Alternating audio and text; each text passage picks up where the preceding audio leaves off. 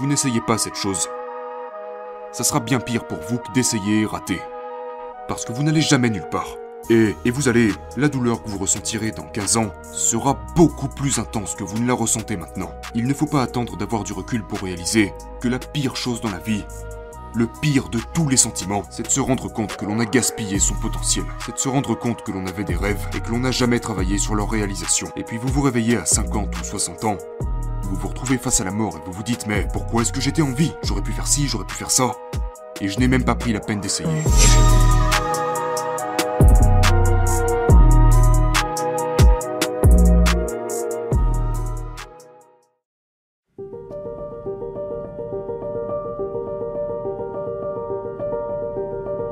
Beaucoup de mouvements sociaux, de révolutions et de réformes, ces mouvements s'essoufflent parce qu'ils perdent de l'énergie ils perdent leur dynamisme.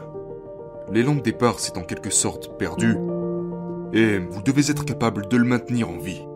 Comment le garder en vie? Parce que vous sentirez que rien ne change et que l'injustice est toujours là. Je veux dire, regardez quelqu'un comme Martin Luther King, ce qu'il a dû supporter, en subissant échec après échec après rejet. Mais vous devez utiliser cette énergie, ou sinon elle va s'épuiser. Parce que la vie vous épuisera, vous allez vieillir, vous voudrez vous détendre, vous ne voudrez vous ne voudrez plus passer autant de temps à faire ces choses. Vous savez, et puis vous deviendrez mou et votre énergie s'estompera. Sauf que vous avez besoin de cette énergie. À chaque fois que j'écris un livre, je remets tous les compteurs à zéro. Et je me dis, ok Robert, qu'est-ce qui va te motiver?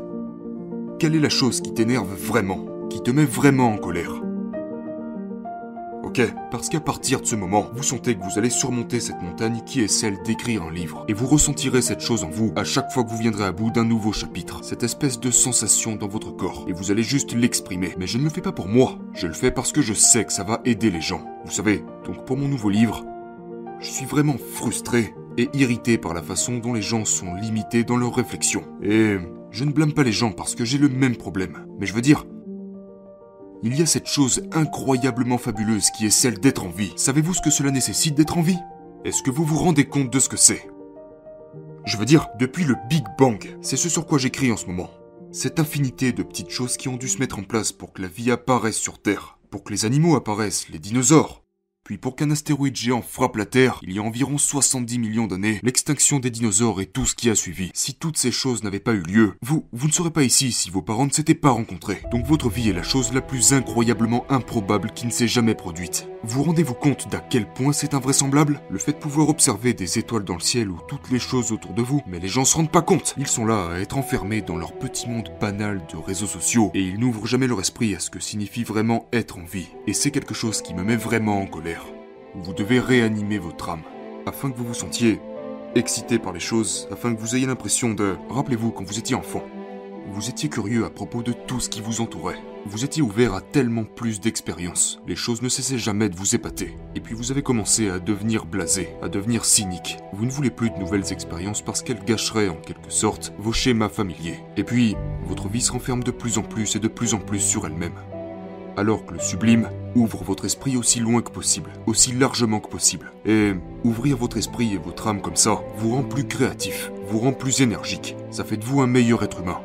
Les choses n'ont pas à rester telles qu'elles sont.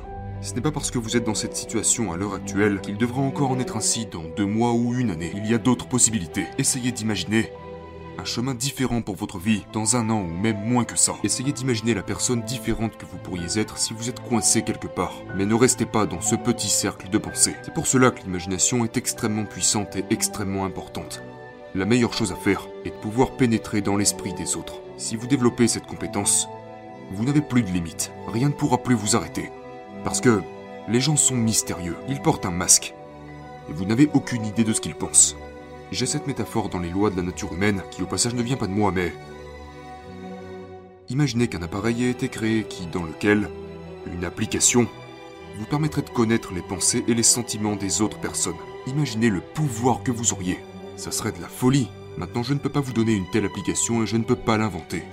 Mais vous pouvez développer la moitié de ce pouvoir, en devenant une personne munie d'une grande empathie.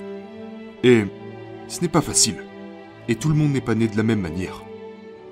Mais cela commence avec une étape très simple, qui est Normalement, vous vous intéressez davantage à vos propres pensées et idées.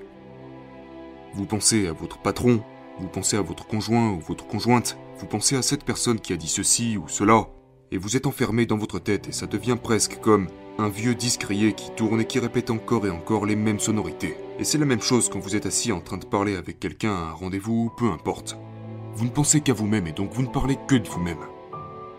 Parce que vous vous trouvez plus intéressant que la personne en face de vous, ce qui est très humain et je ne juge personne. Mais inévitablement, vous ne pensez qu'à vos propres problèmes, vos propres idées, vos propres drames, car à vos yeux, ils sont essentiellement plus intéressants que l'autre personne. Donc, si vous êtes dans cette position, vous serez naturellement plus absorbé par vous-même. Mais vous n'avez qu'à inverser ça. Et vous persuadez que l'autre personne est plus intéressante que vous, que leur vie, leurs pensées, leurs idées, sont comme un monde inconnu. Pour vous, c'est comme visiter un nouveau pays et découvrir une nouvelle culture, car ils ont eu des expériences que vous n'avez jamais vécues. Leur monde intérieur n'est pas une copie du vôtre. C'est juste fascinant. Pourquoi les gens aiment les films? Ils aiment les films parce qu'ils peuvent entrer dans la peau de l'acteur, et ils peuvent vivre en eux par procuration. C'est du voyeurisme. Et vous pouvez faire ça dans la vie de tous les jours, en vous intéressant davantage aux autres qu'à vous-même. Et donc quand vous les écoutez, vous ne les écoutez plus en vous demandant est-ce qu'ils m'aiment? Est-ce qu'ils pensent à moi? Qu'est-ce que cela a à voir avec moi? Au lieu de ça, absorbez leurs mots et leur énergie. Et quand ils parlent, essayez d'identifier les sous-entendus. Qu'est-ce que leur langage corporel révèle? Qu'est-ce qui les motive et à quoi ressemble leur monde intérieur? Maintenant, je ne peux pas entrer dans les pensées de qui que ce soit. C'est impossible. Mais je peux entrer dans leurs humeurs et leurs émotions. Parce que nous, les humains, sommes très réceptifs aux humeurs des autres. Nous pouvons les déceler. Donc, je peux commencer en me disant, si je suis assez ouvert, je peux décoder le ton de sa voix.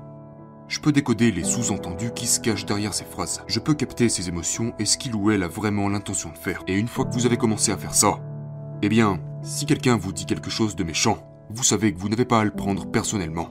Parce que maintenant vous comprenez que cela vient probablement d'autres choses qui n'ont rien à voir avec vous-même. Le truc c'est qu'en faisant ça, une multitude de portes s'ouvrent à vous. L'univers entier s'ouvre à vous à partir du moment où vous êtes capable de vous mettre dans l'état d'esprit de votre interlocuteur et d'adopter le point de vue des gens qui sont en face de vous, d'entrer dans leur esprit. C'est la plus grande étape que vous puissiez franchir. La chose essentielle est que vous devez essayer quelque chose. Vous devez faire quelque chose. Et bien sûr, si vous êtes empli de doutes et d'insécurité, ça sera très difficile pour vous.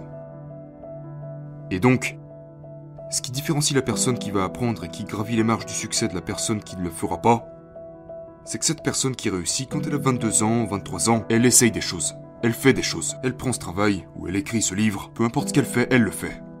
Tandis que la personne qui échoue ne va peut-être pas essayer, parce que la personne qui réussit n'a pas peur d'échouer.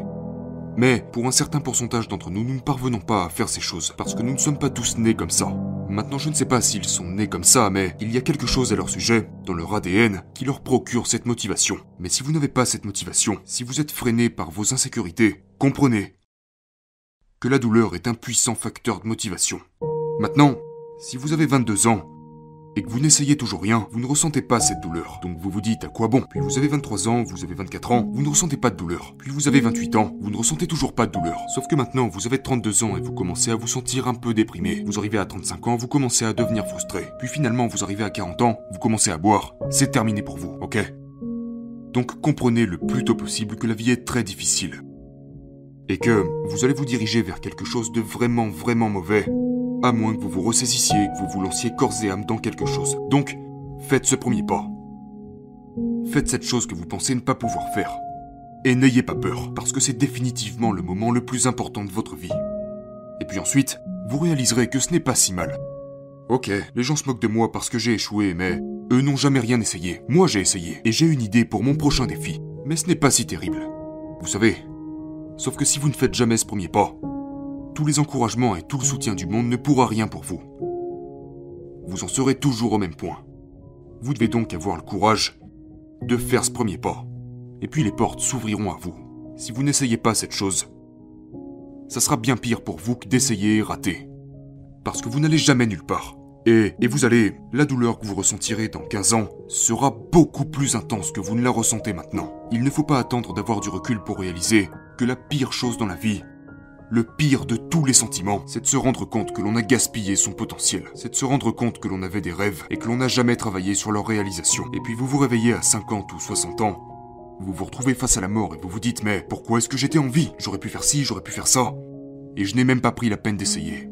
Et peut-être que ça ne sera peut-être pas un grand projet, mais ça doit être quelque chose qui vous donne l'impression de... Vous savez, parce que quand vous êtes enfant, vous avez ces rêves. Tout le monde a eu des rêves. Et puis quand vous vieillissez, vous perdez ces rêves.